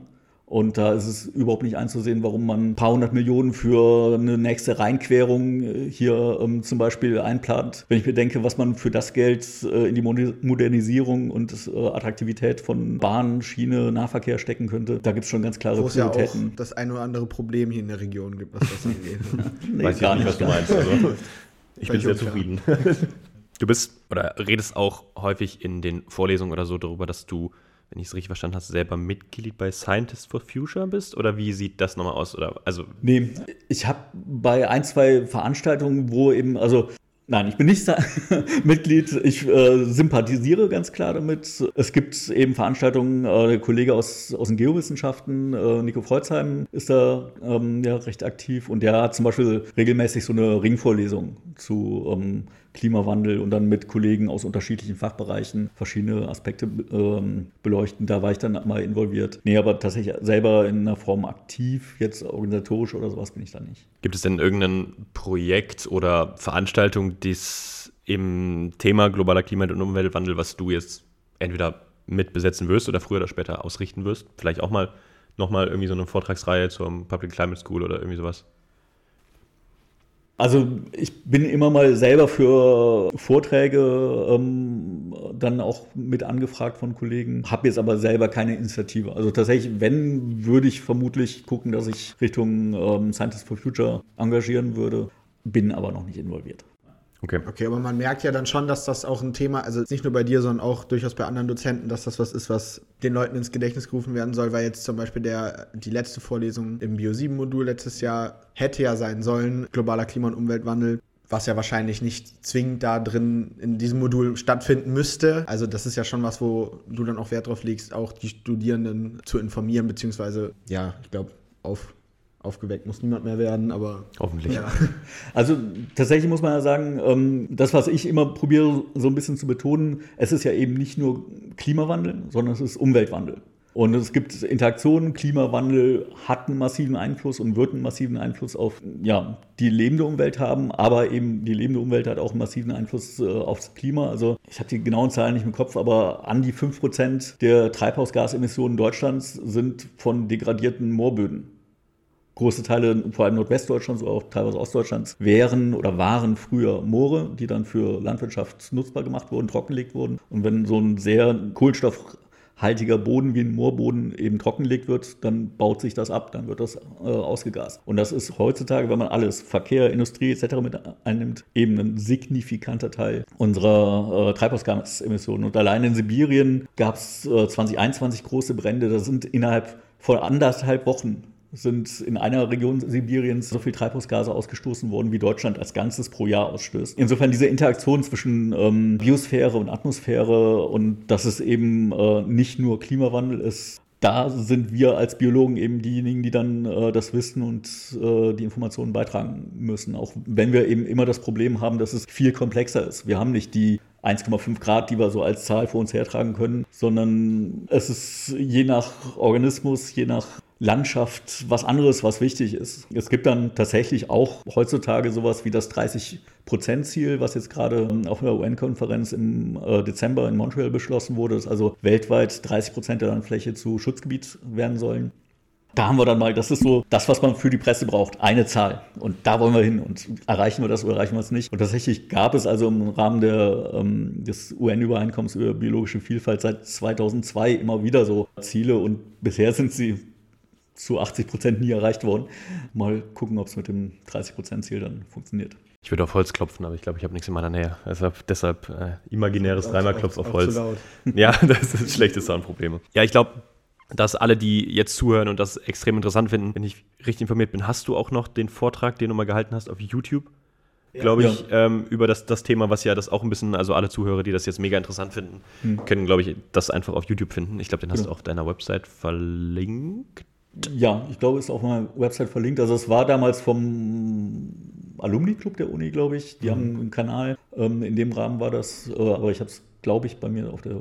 Man findet es auch bei YouTube relativ leicht. Okay. Also alle interessierten Hörer, die sich gerne mehr zum globalen Klima- und Umweltwandel anhören wollen, können da äh, einmal reinklicken.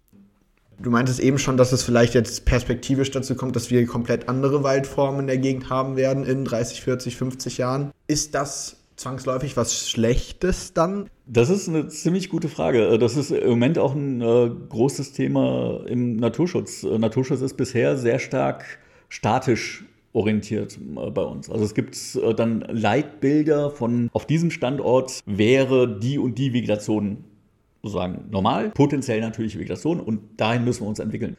Jetzt zeigt sich aber ganz klar, okay, ähm, bestimmte Dinge entwickeln sich gerade in eine andere Richtung. Und ähm, tatsächlich war eine Bachelorarbeit, die wir vorletztes Jahr hatten, dass uns die biologische Station Rhein-Sieg angefragt hatte, so hier, wir sehen die und die Effekte. Könnt ihr mal zusammentragen, was, was gibt es denn eigentlich bundesweit schon für Ansätze? Wie geht man mit diesen dynamischen Veränderungen um? Was heißt das denn für Naturschutz? Also ist ein großes Thema. Ähm, was ja teilweise auch schon philosophische Fragen eben, was ist denn das neue Normal und wie wollen wir damit umgehen, ähm, betrifft. Ich denke, eine wirklich gute Antwort hat da noch keiner.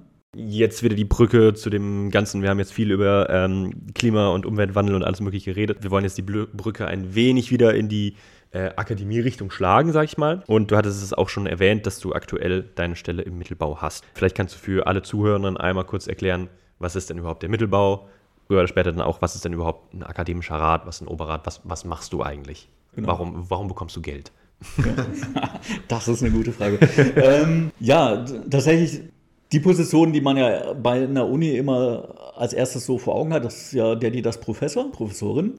Und das sind ja diejenigen, die gegebenenfalls die Institute leiten, die die sagen als sogenannte PI, als Principal Investigator, dann ähm, die Forschungsprojekte leiten. Natürlich, wo wir über Geld gesprochen haben, wäre es ein bisschen blöd, wenn äh, die mit ihrer Bezahlung jeglichen organisatorischen Kleinscheiß machen müssten. Und deswegen gibt es darunter eben zum einen natürlich technische Mitarbeiter und Sekretariat und Bibliotheksstellen und was auch immer, aber eben dann den sogenannten Mittelbau mit eher relativ wenigen festen Mitarbeitern, die dann eben klassischerweise auf solchen akademischen Rats- oder Oberratsstellen sitzen und äh, deren Kernaufgabe je nach Fach ein bisschen ähm, und Einrichtung ein bisschen variiert, aber mal ganz grob den Laden am Laufen halten. Also die Organisation der Lehre, also überhaupt erstmal mit den Kollegen die Abstimmung der Zeitpläne der Räume, die Hilfskräfte rekrutieren und äh, einweisen, das jetzt in unserem Fall Pflanzenmaterial ähm, für die Kurse organisieren. All das, äh, wofür dann ein Prof noch mehr überbezahlt wäre als ich. Aber sind manchmal auch Stellen wie zum Beispiel jetzt äh,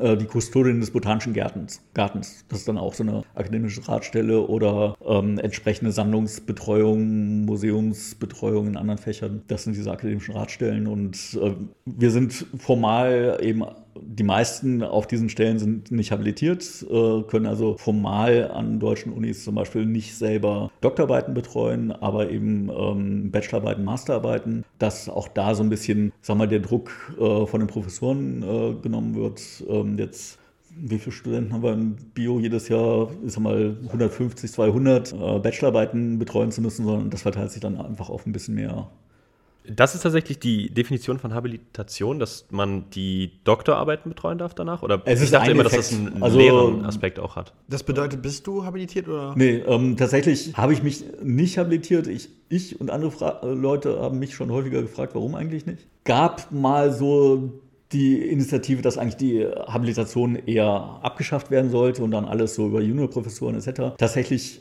ist es so nicht gekommen. Also Habilitation spielt nach wie vor eine Rolle, ist nicht so zentral wie früher. Also früher ohne eine Habilitation war es eigentlich fast nicht möglich, eine Professur zu bekommen. Inzwischen gibt es doch auch äh, andere Karrierewege. Aber ja, weil weil es damals so ein bisschen hieß, nee, äh, Habilitation wird eher Auslaufmodell und weil ich eben direkt nach der Doktorarbeit eben auf diese Dauerstelle gewechselt bin und einfach auch den zum einen den Druck nicht hatte, mich habilitieren zu müssen, weil ich eben nicht mehr jetzt zwangsläufig mich für irgendwas Höheres ähm, ja, qualifizieren musste. Und gleichzeitig aber auch ähm, dann ja relativ bald die Einführung der Bachelor- und Masterstudiengänge äh, gab. Da habe ich dann so ein bisschen unverhofft für fünf Jahre die Fachstudienberatung ähm, als Aufgabe bekommen und in der Zeit war dann mit Forschung einfach nicht mehr viel zu machen. Also nee, ich bin nicht habilitiert. Wäre mal eine gute Idee gewesen, aber das bedeutet, das hat aber auch gar keinen Einfluss darauf, weil du hältst ja ganz normal Vorlesungen. In Bio 7 ja gar nicht wenig. Aber darauf hat das dann gar keinen Einfluss. Gute Frage. Tatsächlich, früher war es so, wir müssen ja, wir sind ja eine öffentliche Einrichtung, wir müssen ja äh, jedes Jahr auch zum Beispiel eine Rückmeldung zur Lehre machen, wo dann genau aufgeführt wird, haben wir alle unsere Lehre gemacht und so. Und äh, wir müssen jedes Semester ja unsere Lehre ankündigen. Und früher war es so, dass ich dann immer ankündigen musste für mich oder für andere wissenschaftliche Mitarbeiter. Diese Veranstaltung wurde gemacht von zum Beispiel damals noch Bartlott durch Mutke, weil ich eben nicht selbstständige Lehre nach der Definition damals machen äh, sollte, sondern das war dann, der Professor hat sozusagen delegiert an die Mitarbeiter. Das wird heutzutage so nicht mehr angekündigt, sondern ich mache diese Vorlesung. Ähm. und, und, solange keiner Fragen stellt, keinen. Ist es okay. Du, du forschst ja auch noch aktuell. Also ist der akademische Oberrat so ein bisschen vergleichbar mit einer Postdoc-Stelle, die mehr organisatorische Aufgaben hat. Äh, wie ist da so, ich weiß nicht, ob du es im Vertrag, genau, im Vertrag drin stehen hast, wie viel du forschst, wie viel du lehrst. Ich sag mal, die Forschung ist das nette Hobby, was dann gegebenenfalls nach 18 Uhr, wenn noch Zeit übrig ist, äh, ist aber auch von, von Institut zu Institut, von ähm, Stelle zu Stelle ein bisschen unterschiedlich, aber es ist nicht die Kernaufgabe dieser Stelle. Also die Kernaufgabe dieser Stelle ist Lehre und Organisation ja, natürlich muss man auch sagen, äh, wäre es dann doch ein bisschen dröge, wenn gar keine Forschung dabei wäre. Und ich denke, auch selbst in der Lehre ist es ja so, dass man jemand, der jetzt zum 20. Mal irgendwas erzählt, weil er selber sich ein Buch angelesen hat, oder man macht eben wirklich auch noch was aktiv in dem Bereich, das kommt ja auch doch anders rüber. Aber die Forschung ist sozusagen per se jetzt nicht Kernaufgabe des akademischen Rats. Das ist anders. Es gibt dann die akademischen Räte auf Zeit, was früher die wissenschaftlichen Assistenten waren, also die Postdocs, die so diese typischen drei plus drei Jahre Verträge haben, um sich eben für eine Professur zu äh, qualifizieren. Da ist ganz klar die Kernaufgabe Forschung und sich selber in der Lehre eben zu qualifizieren. Und meine Aufgabe definiere ich es mal so, ist eben genau den Leuten den Rücken freizuhalten und den Rahmen zu organisieren, ähm, dass sie eben Forschung machen können und sich auch in die Lehre einbringen können, ohne dass sie äh, den ganzen Orga-Aufwand damit haben.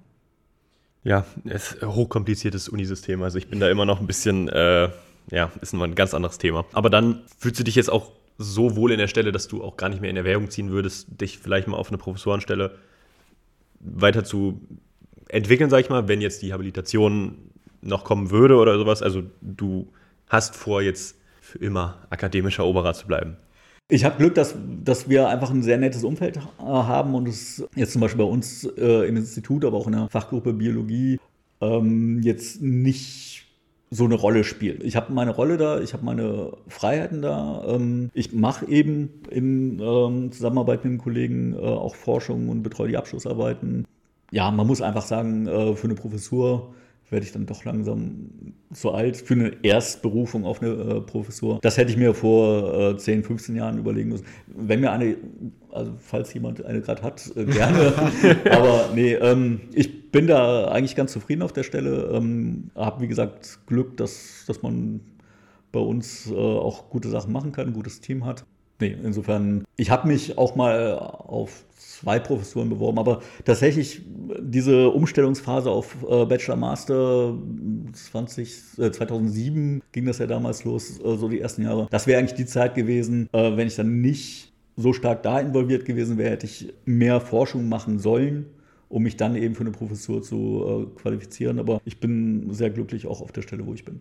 Eine weitere Sache, die mir dann bei der Recherche aufgefallen ist oder vor allem auch auf der Vorbereitung zur jetzt kommenden Wahlpflichtphase. Wenn ich richtig geguckt habe, hast du tatsächlich kein Wahlpflichtmodul im Bachelorbereich. Liegt das daran, dass du das offiziell nicht machen darfst oder Nö, könntest ähm, du das theoretisch anbieten von der Stelle? Äh, hatten wir auch immer mal, also wir haben ja vom nächsten Institut, es gibt im Moment zwei Wahlpflichtmodule. Eins war lange Zeit so ein, so ein Gemischtwarenladen, ein bisschen die Arbeitsgruppe von Dietmar Quandt, ein bisschen Max Weigand, wo es sozusagen Vertiefung, Biodiversität der Pflanzen, ein bisschen Methodik mit rein, Rasterelektronenmikroskopie, Phylogenetik, weiß ich nicht. Das macht jetzt äh, im Moment äh, nur noch äh, Dietmar Quandt mit seiner Arbeitsgruppe, mit der Julia Wächter zusammen. Und bei uns aus dem Haus, äh, bei uns aus der Arbeitsgruppe gibt es dann vom Julius Eiter zusammen mit den äh, Zoologen äh, das Modul, wo es so um Rasterelektronenmikroskopie, Mikro-CT, so diese methodischen Dinge geht. Wir diskutieren gerade, weil wir ja auch die neue Stelle, die eine ähm, Lecturer-Stelle dazu bekommen haben mit der Julia Greifendijk,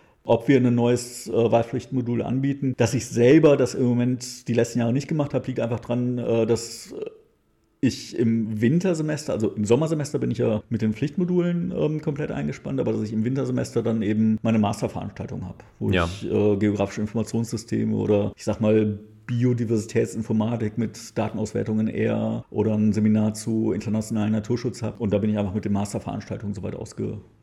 Das hattest du ja auch während Corona einmal als Ersatzmodul, glaube ich, angeboten. Genau, da haben ja. wir dann äh, aus diesen zwei Master Kursen sozusagen Best-of dann auf Deutsch umgesetzt, zwei Wochen. Ähm, und sowas ähnliches könnte sein, dass wir demnächst auch wieder anbieten, aber das ist noch in der Planungsphase. Ich frage nur so interessiert, weil wir hatten das letztes Mal, als wir das Gespräch mit Julia Grafendijk hatten, äh, haben wir festgestellt, dass es gar nicht so viele botanische Exkursionen gibt. Falls du jetzt vorhast, eine Exkursion nach Venezuela oder ne, Peru oder sowas zu planen. Venezuela wahrscheinlich schwierig zurzeit, aber ja. Haben, ja, aber haben wir könnte über, attraktiv sein. Haben wir über die Jahre ja immer gemacht, tatsächlich hauptsächlich eben für Master, weil ich sag mal, wenn man dann eine Kohorte von Studis nach Ecuador zum Beispiel schickt, was ich auch tatsächlich mal vor Jahren gemacht habe, dann ist das so ein Aufwand, dann sollten das auch Leute sein, die schon ein bisschen botanische Grundkenntnisse haben. Ähm, insofern sind diese großen Exkursionen eher für äh, die Masterstudierenden. Hatten wir jetzt zuletzt, nachdem wir früher tatsächlich Teneriffa mehrfach, Marokko mehrfach, Ecuador mehrfach, äh, Zypern habe ich mal gemacht. Oh, Alpen gab es mal. Und zuletzt hatten wir eigentlich so die äh, Überlegung, naja, das ist toll, aber jetzt auch wieder CO2-Footprint. Ähm, ja, vielleicht gut. muss man nicht immer um die Welt fliegen. Deswegen haben wir jetzt letztes Jahr das erste Mal dann nach einer gewissen Pause wieder ähm, Exkursion gemacht, wo wir eine Woche in Thüringen waren mit ähm, einer sehr international gemischten Studentengruppe. Das war sehr witzig. Und äh, eine Woche in Alpen. Und das werden wir mindestens alle zwei Jahre auch weiterhin machen. Und da ist es dann auch so, dass wir, wie gesagt, es tendenziell für einen Master anbieten, aber auch da hatten wir ähm, eine ähm, Geografie-Bachelorstudentin, eine Bio-Bachelorstudentin dabei. Und das wird immer so sein, dass man auch einzelne Plätze dann fortgeschrittene Bachelor mit anbietet. Dann haben wir jetzt auch schon mehrmals darüber gesprochen oder du hast es kurz angerissen. Du kannst ja auch offiziell Projekt- und Bachelorarbeiten betreuen. Hm. Offiziell bist du in der Arbeitsgruppe von Professor Dr. Weigand angesiedelt, machst aber auch viel mit Biostationen oder sowas. Ich glaube, das ist was, was dich so ein bisschen auszeichnet. Wenn jetzt jemand sich den Profgas angehört hat oder deine Vorlesung dir anhört oder so und sagt, das finde ich irgendwie ein interessantes Thema oder sowas. Ich könnte mir vorstellen, da eine Bachelorarbeit oder eine Projektarbeit oder ein freies Wahlpflichtmodul zu schreiben. Wie könnte das aussehen? Also, was für Themen bietest du an? Bietest du überhaupt aktuell Bachelorarbeiten oder Projektarbeiten an? Unterschiedlich. Also, tatsächlich ist das ein Hintergrund, weswegen wir auch überlegen, ähm, wieder ein Wahlpflichtmodul zu machen, weil wir für die Bachelorarbeiten häufig das Problem haben, dass die Leute noch nicht alle Grundlagen haben, die sie sinnvollerweise brauchen, um dann, also sei es jetzt Datenauswertung, sei es Aufbereitung der Daten in geografischen Informationssystemen, auch wenn man irgendwas mit Vegetation, mit Naturschutz macht, geht es leicht in die Fläche und man muss eben auch mal Karten erstellen oder äh, räumliche Daten auswerten. Und konkrete Projekte, die wir haben, sind jetzt zum Beispiel aktuell ähm, Im Cotton Forest, wie schon erwähnt, dass es da Vegetationsaufnahmen von Waldunterwuchs aus den 80er und 90er Jahren gibt, die dann wieder zu lokalisieren, wo waren die genau, und dann neue Vegetationsaufnahmen zu machen, welche Pflanzenarten kommen da vor, mit äh, welchen Anteilen kommen die vor? Und wie hat sich das seit den 80er, 90er Jahren verändert. Können wir irgendwie festmachen, warum sich da Dinge geändert haben? Also es zeigt sich, dass in Teilen des Kottenforsts, aber nicht überall äh, Arten zurückgegangen sind, wo wir vermuten, dass es an diesen, unter anderem an den äh, trockenen Jahren, die wir zuletzt hatten, äh, liegt, weil das teilweise Arten sind, die eben wirklich auf die Feuchtigkeit im Oberboden angewiesen sind und denen es wenig nützt, wenn es irgendwie 1,50 Meter tiefer noch äh, Wasser ist. Solche Geschichten oder jetzt ganz aktuell so als kleinen äh, Versuchsballon im Kottenforst auch äh, zeigt sich, dass oder es gibt die Prognose, dass mit Klimawandel immer mehr immergrüne Arten sich auch in unseren Wäldern etablieren.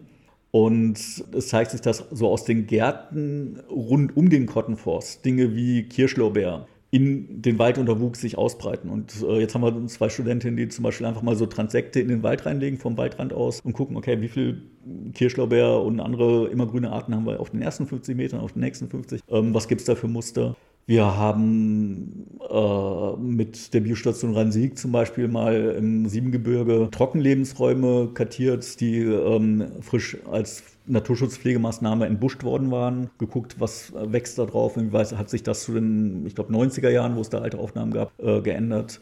Ähm, wir werden demnächst einen Doktorand haben, der sich mit biologischer Vielfalt in der Agrarlandschaft beschäftigen wird. Wie ist das so mit Hecken, mit ähm, Ackerrandstreifen? Wie hat sich das äh, verändert, da Aufnahmen zu machen? Auch teilweise, aber dann eher im Masterbereich arbeiten, wo es dann eben zum Beispiel um Südamerika auch Analysen, wie ist das äh, Waldrückgang in Anden, äh, was man aus Satellitenfernerkundungsdaten äh, rauslesen kann, was bedeutet das für ähm, Arten, die in diesen Lebensräumen äh, leben, wo haben wir da schon angesprochen, Endemiten, also kleinräumig verbreitete Arten. Wenn jetzt dieser Wald verschwindet, dann gegebenenfalls der ganze, die ganzen Arten auch darin verschwinden, solche Analysen. Wenn mich das jetzt äh, fasziniert hat zum, beim, beim Zuhören, die Themen, gibt es irgendwas, was ich unbedingt mitbringen muss, vielleicht als Soft Skill, abgesehen jetzt von geografischen äh, Mapping oder irgendwie sowas, was unbedingt notwendig ist oder sehr empfehlenswert ist, wenn ich jetzt in den botanischen Bereich reingehen will, in dem du jetzt bist? Also was tatsächlich also auch wenn man es nachher Richtung Job machen will, eine ähm, aussterbende Qualifikation ist, äh, die man haben sollte, tatsächlich Artenkenntnis. Artenkenntnis, ähm, auch mal rausgehen, Arten kennen, Lebensräume kennenlernen. Das sagen uns also auch die Kollegen aus dem Naturschutz, dass äh, sie zunehmend Probleme haben, Leute zu finden, die wirklich noch die Organismen erkennen und ansprechen können. Und wenn ich äh, was auch immer im Naturschutz machen will oder Veränderungen in der Umwelt kartieren will, dann muss ich erstmal wissen, was ist denn eigentlich da. Und insofern, ja, einfach mal rausgehen, die Natur genießen und Bienchen und Blümchen sich anschauen, ähm, ist eine äußerst unterschätzte Qualifikation. Ich meine, bei dem Wetter auch eine super Zeitvertreib eigentlich. Ja, ist ja auch unter anderem was, was in Bio 7 einem auch raten wird im Rahmen von diesem, ich meine, iNaturalist hieß die App. Genau. Dieses Projekt immer ja, und da gibt es halt eben äh, heutzutage äh, über diese Smartphone-Apps ein iNaturalist, äh, Flora Incognita, Ops Identify, äh, Hilfsmittel, dass man tatsächlich, auch wenn man noch nicht so viele Ahnung raus, äh, hat, rausgehen kann, ähm, die Sachen über diese Apps zumindest mal in erster Version bestimmen lassen kann, sodass man nicht mehr vor einer großen grünen Wand steht, sondern wirklich eine Idee davon bekommt, was hat man da. Und ich nutze das selber. Ich bin, wie gesagt, Botaniker, irgendwelche Spinnen, Insekten blühen halt nicht. Kenne ich nicht so. und äh, jetzt äh, in den letzten zwei Jahren habe ich selber dann äh, ein Naturalist ganz viel genutzt, um mal zu gucken, was kreucht und fleuchtet in meinem Garten rum. Und ähm, wo ich früher die Tiere auch gesehen habe, aber gedacht, oh, oh wir haben allein 5000 Fliegen- und Mückenarten in Deutschland halte ich sowieso nicht auseinander und deswegen gar nicht den Versuch gemacht habe. Und mit diesen Apps hat man heutzutage eben die Möglichkeit, zumindest mal so eine erste Idee zu bekommen, ähm, was ist das denn? Und dann kann man sich da weiter schlau machen. Ähm, insofern, das finde ich eine tolle Sache, weil es einfach die Hemmschwelle so ein bisschen senkt. Ähm, Vielleicht auch eine Frage, die dabei noch aufkommt, jetzt im Rahmen von Bio 7, die Bestimmungsübung, ob da vielleicht irgendwas in näherer oder fernerer Zukunft angedacht ist, bei dem Modul das vielleicht zu erweitern, dass vielleicht auch mal ein bisschen aktiver im Feld Sachen bestimmt werden. Also natürlich braucht man die Grundlagen, die man dann über den Kurs bekommt, mhm. aber man hat ja diese zwei Halbtagsexkursionen, die eigentlich eher so sind, man bekommt erklärt, was hier so wo mhm. wächst, aber dass man vielleicht da, dass das vielleicht weitergeht und man dass selbst da die Studierenden auch im Feld mal bestimmen oder ist je nach Exklusionsleiter äh, auch jetzt schon ähm, teilweise äh, dabei. Ist bei diesen allerersten Anfängerexkursionen äh, von Zeiten. Ich meine, wir haben zweimal drei Stunden. Ja, ähm, ja. Dann will man erstmal so das, äh, das Ökosystem als Ganzes so ein bisschen zeigen und so die, die wichtigsten Arten mal vorstellen. Aber ja, äh, es macht eigentlich Sinn, die Leute selber ans Bestimmen zu kriegen. Ähm, ob wir das jetzt in diese mickrigen zwei Exosonen äh, mehr reinkriegen oder ob wir jetzt, wo wir eben mit der Julia noch eine weitere Mitarbeiterin für die Grundlehre haben, äh, einfach das Exosionsangebot auch mit freiwilligen Exosonen ein bisschen ausbauen. Ähm, müssen wir gucken, aber eben allein diese Frage, ähm, wie geht man in Zukunft äh, mit diesem Doppel auf der einen Seite wirklich mit Bestimmungsbüchern noch Bestimmungen lernen, was nach wie vor wichtig ist, und auf der anderen Seite eben äh, die neuen KI-gestützten Möglichkeiten zu nutzen, das ein bisschen wirklich proaktiver in die Lehrveranstaltung einzubauen. Nicht nur zu sagen, okay, wir bestimmen hier mit dem Bestimmungsbuch, ach, es gibt auch noch was anderes. Aber das ist so ein Prozess, wo wir gerade auch noch am, selber am Lernen sind. Da sind wir tatsächlich mit unserem Fragenkatalog mehr oder weniger am Ende. Aber äh, wir machen natürlich immer die, die, äh, uns die Aufgabe, dass wir auch die Zuschauer fragen. Im Vorhinein bei Instagram, bei, bei Facebook und bei Brieftaubenpost. Auf Sitzungen. Ähm, auf Sitzungen. Äh, einmal nachfragen, welche Fragen denn äh, an den jeweiligen Kandidaten gestellt werden würden. Und da haben wir natürlich wieder ein paar bekommen. Zum Beispiel fangen wir mal mit einer ganz saloppen, einfachen Frage an. Was ist denn dein Lieblingspflanze oder dein Lieblingsgemüse? Auch, auch, auch War- coole Abstufung. War, Pflanze, war, eine, war eine. Zuschauerfrage, deshalb reichen wir die jetzt einfach so weiter. Aber ja, hast du eine Lieblingspflanze? Vielleicht, ich würde sogar die Frage noch ein bisschen erweitern und sagen, eine Lieblingspflanze aus der Region und dann vielleicht noch eine Lieblingspflanze aus der Nicht-Region, Tropengebiete oder sowas, weil das, da sind ja auch wirklich. Weltenunterschiede drin.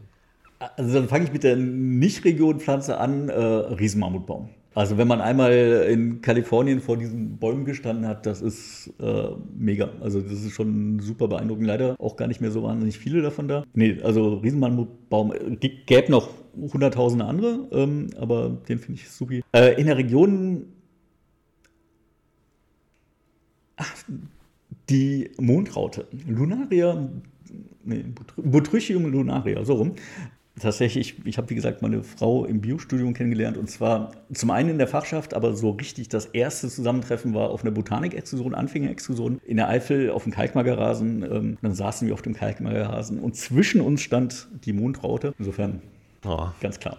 Weitere Frage, die wir auch bekommen haben, wieder ein bisschen auf der leichteren Seite. Wir steigen leicht ein und kommen dann nachher noch zu den Knackern. Ist generell Gärtnern auch dein Hobby in der Freizeit? Also hast du einen Garten, also habt ihr einen Garten zu Hause, wo ihr wirklich gärtnern oder ist der dann so ein bisschen vergleichbar mit dem botanischen Garten, wo es dann darum geht, irgendwie besonders schöne oder besonders vielfältige Pflanzen anzulegen ist das ein reiner Gemüsegarten, wo ihr euer Radieschen, Salat, Möhren, Schnittlauch alles anzieht? Also wir haben einen Garten, aber ich bin von Hause aus tatsächlich nicht der Gärtner. Also wir haben ein bisschen Gemüse, wir haben ein bisschen Beet, wir haben auch noch eine kleine Rasenfläche. Ist aber nicht, äh, ja, ich mache das gerne, aber ich bin jetzt nicht so der. Im Gegensatz zum Beispiel zum Max Weigen, zum äh, Direktor vom Botanischen Garten. Also der ist wirklich so einer, der ist auch von zu Hause aus äh, Hobbygärtner. Nee, da bin ich gebildeter Laie. Dann eine Frage, die tatsächlich wahrscheinlich für viele Studierende sehr interessant ist. Welchen Rat du angehenden jungen Naturwissenschaftlern mit auf den Weg geben würdest, vielleicht unabhängig davon, was man am Ende erreichen will, sondern offen sein, ähm, Menschen kennenlernen und äh, Kontakte halten und eben das Studium ähm, nicht nur begreifen als eine Klausur, nächste Klausur, nächste Klausur, sondern äh, es ist wirklich der Zeitraum im Leben, wo man zumindest theoretisch die größten Freiheiten hat und auch mal sagen kann, es ist eigentlich gar nicht so wichtig, ob ich jetzt sechs oder vielleicht doch sieben äh, Semester mache. Es müssen ja nicht 23 werden. Äh, Dann auch mal die Möglichkeit zu nutzen, wenn man jetzt irgendein interessantes Praktikum oder eine interessante Veranstaltung hat oder weiß nicht was für ein Kurs, äh, das mit einzubauen. Ähm, also wirklich mal ein bisschen rechts und links zu gucken, aber wirklich tatsächlich auch äh, es nicht als Einzelkämpfer, Kämpferin anzugehen, sondern ähm, äh, ja, sich zu vernetzen, das zu genießen, wenn man es an Master vor allem denkt, dass man die Möglichkeit hat, mit sehr, sehr internationalen ähm, äh, Mitstudierenden sich auszutauschen. Ich habe ja manchmal, was ich in meinem GIS-Kurs, wo wir dann zwölf Leute haben, da habe ich bei zwölf Leuten häufig so zwischen acht und neun Länder vertreten. Äh, und dann sitzt irgendwie ein Amerikaner, Nordamerikaner neben Chinese oder neben Iraner. Ähm, das ist schon mal ganz witz- witzige Kombination. Ich finde, das äh, ist ein- was sehr Spannendes und das sollte man auch mitnehmen und ja, natürlich muss man irgendwo an, am Fachlichen dranbleiben, aber äh, auch das drumherum. Willst du die letzte Banger-Frage stellen? Ich glaube, das ist äh, die, die, die Ja, ist so ja. schön formuliert, dass man sie einfach äh, vorlesen kann. Die ist uns tatsächlich auch gar nicht in der Vorbereitung aufgefallen, aber stimmt, ist mir dann auch wieder eingefallen, dass du in Vorträgen, Vorlesungen auch die Landwirtschaft als umwelt- bzw. klimatechnisches Problem ich will es nicht darstellen nennen, aber dass das durchaus hier und da auch problematisch ist und was du sagen würdest, was vielleicht konkret an die Politik, an dafür eine Änderung sinnvoll, notwendig wäre, um ja, das vielleicht ökologischer, schonender für die Biodiversität etc. umzusetzen. Ja, ist ein äh, wichtiges und in der Vermittlung tatsächlich ein bisschen schwieriges äh, Thema, weil man muss es sagen, ähm, Landwirtschaft, ich meine, wir haben in Deutschland über 50 Prozent Landwirtschaft. Äh, dementsprechend beeinflusst es die Fläche und mit äh, Stickstoffeintrag, Eutrophierung, mit Zerschneidung der Landschaft ist Landwirtschaft für viele große Probleme im Naturschutz, in unserer Umwelt verantwortlich. Gleichzeitig ist es aber nicht so, dass der einzelne Bauer, der blöde Bauer, jetzt irgendwie da. Also meine beiden Schwäger haben jeweils einen Bauernhof, insofern. Aufpassen, was du jetzt sagst. Genau. Ähm, nee, äh, sondern tatsächlich ist da natürlich äh, die Frage der Steuerung, also ähm, der Subventionen. Ähm, man, es gibt ja diesen schönen Spruch, äh, öffentliches Geld bitte nur für öffentliche Leistungen. Also müssen wir wirklich den Milchbauern dafür subventionieren, dass er Milch produziert, was er so so tut. Zugegebenermaßen haben es die Milchbauern am schwierigsten, was so Preise angeht. Oder sollen Landwirte als Bewirtschafter des Landes dafür bezahlt werden, dass sie eben die Landschaft pflegen. Das hat ja auch einen, ich sag mal, einen kulturellen Aspekt, also eine schöne Agrarlandschaft. Äh, Deutschland wäre ja ohne Mensch komplett mit Wald bestanden. Und so, so dieses schöne Bild, man äh, fährt irgendwo durchs Mittelgebirge, man hat ein bisschen Wiesen, ein bisschen Äcker, ein bisschen Wald. Das ist ja menschgemacht. Und äh, Landwirte sind diejenigen, die das Werkzeug und das Know-how haben, diese Fläche zu bewirtschaften. Und dementsprechend eben eine, diese ja doch sehr, sehr großen Subventionen, die in die Landwirtschaft gehen, äh, dafür zu nutzen, das eben äh, umweltverträglicher zu gestalten. Äh, weniger Pestizide, ähm, verbindende Elemente in der Landschaft, die es eben auch Tieren ermöglichen, auch in der Agrarlandschaft sich zu bewegen, weniger Eutrophierung. Und es hängt aber ganz stark natürlich äh, auch mit dem Verbraucherverhalten zusammen. Weltweit sind 70 Prozent der Agrarflächen nicht für unsere Ernährung direkt, sondern für Ernährung unserer Nutztiere sprich weniger Fleischkonsum, weniger Milchverbrauch etc. etc. Da, haben wir als Verbraucher eben auch ähm, viele Einflussmöglichkeiten. Ja, also es ist ein zentrales Problem im Naturschutz, aber es ist nicht das Problem, äh, dass wir so blöde Bauern haben, sondern dass wir als Gesellschaft uns entscheiden müssen, äh, wo wollen wir hin. Und, und das vielleicht als Abschluss dazu. Ähm, für einen Landwirt ist natürlich eine Planungssicherheit wichtig. Wenn der ähm, ein paar hunderttausend in eine neue Halle, in einen Trecker oder sonst was äh, steckt, dann ist das ziemlich ärgerlich, wenn alle drei Jahre wieder äh, die Vorgaben komplett äh, geändert werden. Und da ist eben eine, eine Zusammenarbeit äh, zwischen Naturschutz und äh, Landwirtschaft auch äh, ganz wichtig und die funktioniert auch. Also da gibt es gute Beispiele für Vertragsnaturschutz. Ähm, auch die Biostationen hier arbeiten sehr vertrauensvoll eigentlich mit, mit den Landwirten zusammen. Aber diese politischen Vorgaben, die dann mit jeder Legislaturperiode Periode wieder wechseln, das ist ein bisschen problematisch. Das ist ja leider generell bei sowas immer ein Problem, dass man eigentlich aus dieser wir gegen die oder alle verschiedenen Disziplinen sind irgendwie gegeneinander und wollen ihre eigenen Interessen durchsetzen, dass das ja ein großer Teil, großer Teil des Problems ist. Ja. Kommt ich, ich, ich, nee, nee, also, das war nur so ein, ein Gedanke. Das war nur so ein Statement so in den Raum gesetzt. wir sind mit den Zuschauerfragen damit eigentlich durch. Genau. Was ich vielleicht noch kurz so, vielleicht einen ganz netten Abschluss wäre, was du dir jetzt in näherer Zukunft für, ja, für, ich werde jetzt nicht sagen für die Fachgruppe, aber so für, ja, vielleicht das wünscht, was vielleicht Verbesserung von, äh, ja, verschiedenen Fachbereichen oder so der Zusammenarbeit da angeht oder irgendwas in die Richtung. Hast du da irgendwas, was dir jetzt so in den Kopf schießt? Also sind ja eine Reihe interessanter Sachen angestoßen worden, jetzt eben durch die neuen Lecture-Stellen, wo ähm, nochmal ein Schwerpunkt drauf gesetzt wird, die Bachelor-Module noch ja, intensiver zu bewirtschaften und untereinander zu koordinieren. Da setze ich äh, Hoffnung drauf. Ich glaube auch jetzt, dass die Bachelor-Module eigentlich zum größten Teil schon ganz gut laufen, aber jetzt haben wir halt wirklich nochmal Leute, die als Hauptaufgabe haben, sich darum zu kümmern. Und ich sehe es bei Julia bei uns im Haus, die wirklich mit riesen Motivation daran geht. Das macht echt ziemlich Spaß. Wir planen ja jetzt gerade Bio 06. Also das ist ein Punkt. Und um darauf zurückzukommen, die bauliche Situation zu verbessern wäre ganz toll. Aber nein, ich bin eigentlich ganz, ganz zuversichtlich. Ähm, ich habe Lust auf die nächsten Jahre auch weiterhin. Alles klar, dann würde ich sagen, dass wir auch mit dem Extended-Fragenkatalog der Zuschauer am Ende sind und dann äh, nochmal ein herzliches Dankeschön von uns aus der Runde, dass du dir die Zeit genommen hast, uns ein bisschen Einblick in deine Forschung und dein anderes Wissen gegeben hast. Hoffentlich hattest du auch ein wenig Spaß und wurdest nicht komplett gequält von uns. Und dann möchte ich mich natürlich auch bei allen Zuhörern bedanken, die bis jetzt vielleicht noch dran geblieben sind. Ne? Man weiß ja nie. Würde nochmal in die Runde gucken und irgendwelche fragenden Gesichter aufgreifen, falls es noch irgendwas gibt. Alle glücklich, alles klar. Dann würde ich sagen, uh, it's a wrap. Und damit haben wir die dritte Folge unseres Lieblingsprojektes des Profcast abgedreht. Vielen Dank nochmal. Ja, danke auch an euch. Nette Idee. Dann können wir jetzt endlich Kekse essen, ohne dass wir. genau, Knopf, Knopf, Knopf. Ich dachte so die ganze Zeit so, oh, der Keks sieht schon gut aus, aber ich sitze irgendwie so nah am Mikrofon. Ja, das kann ich das, äh, das, das kann ich nicht. gar nicht äh, sinnvoll dahin gekommen. Nee, ich müsste so ein bisschen zur Seite dodgen.